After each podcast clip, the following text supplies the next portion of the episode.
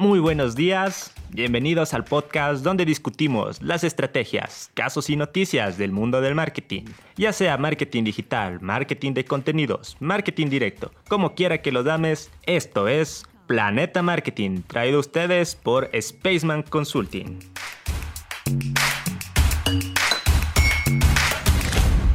Todos los días nos encontramos en situaciones en las que tenemos que elegir entre un producto u otro muchos dirían que el producto más económico siempre gana. Sin embargo, solo el 38% de los consumidores considera que un precio bajo es un factor importante al momento de tomar una decisión de compra. Hoy en día existen productos que se ajustan a distintos tipos de segmentos, por lo cual el valor agregado es un factor decisivo para el consumidor. Es algo así como ir a una frutería y escoger entre dos manzanas, la primera barata pero insípida y la segunda un poco más costosa pero dulce. En este caso, el dulzor de la segunda manzana vendría a ser el valor agregado. En este episodio te explicaremos qué es el valor agregado y cómo puedes aprovecharlo. En la actualidad es bastante común ver productos o servicios que buscan ganar un mayor número de clientes mediante la disminución de sus precios. Solo basta con salir a una calle y veremos descuentos en todos los locales, dos por unos, entre otras formas de reducción de precios. Si bien son estrategias que funcionan, en muchos casos no son muy eficientes en términos de utilidad e incluso te pueden conducir a una guerra de precios con tu competencia, hasta llegar a un punto donde ya no es rentable mantener precios tan bajos. Crear valor agregado es una forma de impulsar tus ventas sin la necesidad de disminuir los precios de venta. Básicamente el valor agregado es una característica extra que un producto o servicio ofrece, con el propósito de generar una percepción de valor superior para el cliente. Como en el caso de las manzanas, si el sabor es un factor importante para el consumidor, mientras más dulce sea la manzana, será más apetecida. En un mundo tan globalizado como el actual, es muy importante diferenciarnos de la competencia. Hablemos de algunas ideas que podemos adoptar para lograrlo. Primero, hacer las cosas mejor que la competencia. De hecho, esto es algo en lo que siempre debemos estar enfocados. Sin embargo, si nos encontramos en una industria poco novedosa o monótona, por así decirlo, nuestra mejor oportunidad de destacar será haciendo las cosas mejor que los demás, ya sea en proceso, servicio al cliente, empaquetado, atención postventa, siempre va a haber formas de mejorar las cosas. Al final del día, la suma de todos estos detalles aumentarán el valor percibido de nuestro producto. Imaginemos un taller de autos donde además de reparar nuestro vehículo, nos explican de manera fácil cuál fue el problema. Nos lo entregan a tiempo y totalmente limpio, con un mantenimiento básico sin cargo adicional. Bajo estas circunstancias, es probable que no solo los clientes regresen, sino que también refieran a sus conocidos. Otro aspecto que muchas veces es subvalorado es el poder que tiene una marca.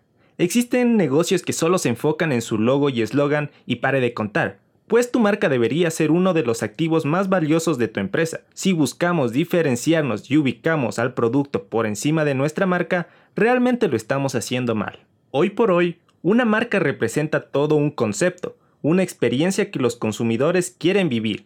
El ejemplo más común y que se repite millones de veces es Apple, que más que un producto es una marca, un estatus y una forma de vida. Porque técnicamente sus productos muchas veces son similares o incluso inferiores a los de su competencia, sin embargo la experiencia Apple es tan valiosa que las personas están dispuestas a pagar el doble o el triple que un producto con iguales características.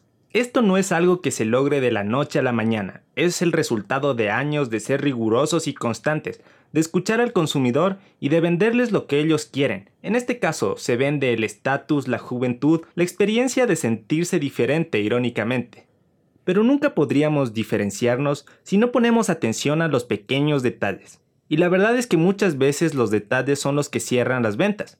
Como lo dijo Hank Scorpio, los pequeños detalles son los que le dan sabor a la vida. Y una empresa que no se enfoque en los pequeños detalles nunca podrá diferenciarse completamente. Por lo general estos detalles surgen como un complemento o una forma de reducir la fricción en el proceso de compra. Por ejemplo, existen varios restaurantes que ofrecen productos de consumo mientras los clientes esperan un servicio. IHOP implementa un claro ejemplo de esto. Ofrece tazas de café a sus clientes que están en espera. Con esto, se logra eliminar aquella molestia que se genera por los tiempos de espera, y obviamente a quien no le gusta algo gratis. Ahora sí, todo esto tiene que ir de la mano. Puede que seamos los mejores, los más detallistas, con la mejor marca, pero si nuestra presentación y servicio no son buenos, todos estos esfuerzos serán en vano y el cliente no volverá. El concepto de presentación varía un poco dependiendo de producto en producto, pero sin duda la primera impresión es determinante. Ya sea físico o intangible, el interés que tiene una persona por encontrar un producto con buena presentación es impresionante, pues la presentación puede causar que un consumidor adquiera o no el producto. Por ejemplo, en un restaurante, la presentación no solo se limita a los platillos, sino todo el establecimiento, desde el local hasta los meseros, la limpieza, la prolijidad y el servicio, para que el cliente sienta que los alimentos que está comiendo son seguros y de calidad. En productos de consumo, por su parte, viene a ser el empaque, el cual debe cumplir algunos parámetros básicos. Debe ser resistente para que la integridad del producto no se vea afectada, ya que el transporte, la luz, la temperatura pueden dañar el producto. La estética. Ya lo hemos dicho antes, el empaque debe ser claro y fácil de leer.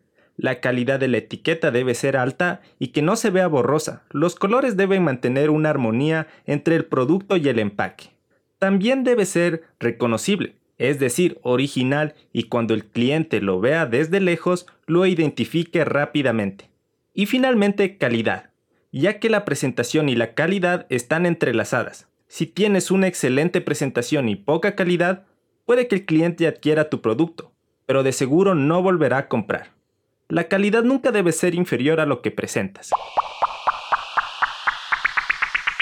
En conclusión, el valor agregado son aquellos detalles que permiten que nuestro producto sea mejor percibido por el consumidor. En sí nos permite destacar frente a la competencia. Recuerda que el valor agregado muchas veces nace de ponerle atención a aquellos detalles que otros no toman en cuenta. Piensa con calma y tómate el tiempo para perfeccionar tus productos y servicios. Siempre piensa en mantener sinergia con lo que nuestros clientes están buscando. Bueno gente, eso es todo por este episodio. Espero que esta información les haya sido útil. Si quieren que analicemos algún tema en específico, nos pueden escribir a spacemkt.outlook.com o también a nuestro sitio web space-mkt.com. Recuerda que puedes encontrar más consejos y noticias en nuestra página de Instagram, spaceman.es. Volveremos la próxima semana con más temas. Hasta entonces, que tengan una buena semana.